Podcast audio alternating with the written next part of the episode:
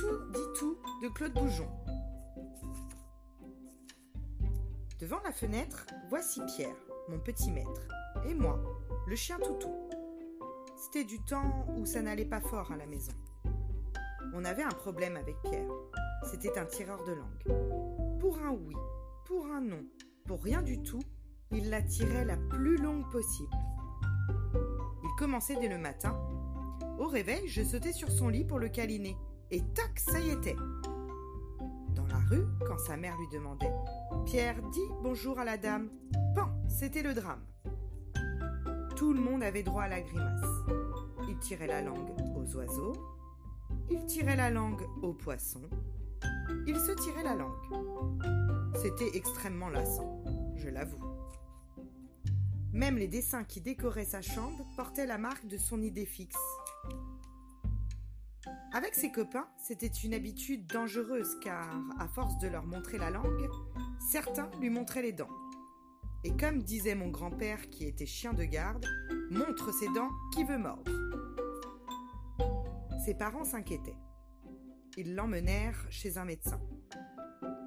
Tire ta langue, disait le docteur. Tire ta langue, disait l'assistante. Tire ta langue, disait le père.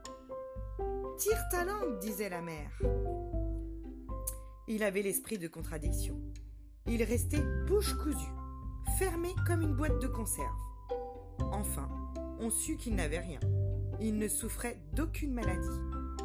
Ça va passer, affirma le médecin. Il faut attendre.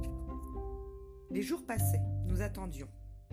Pour montrer que nous ne lui en voulions pas, de temps en temps, quand il tirait la langue, nous la tirions aussi.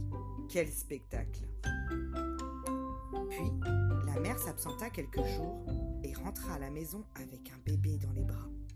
Pierre avait une petite sœur. Il en était sans voix.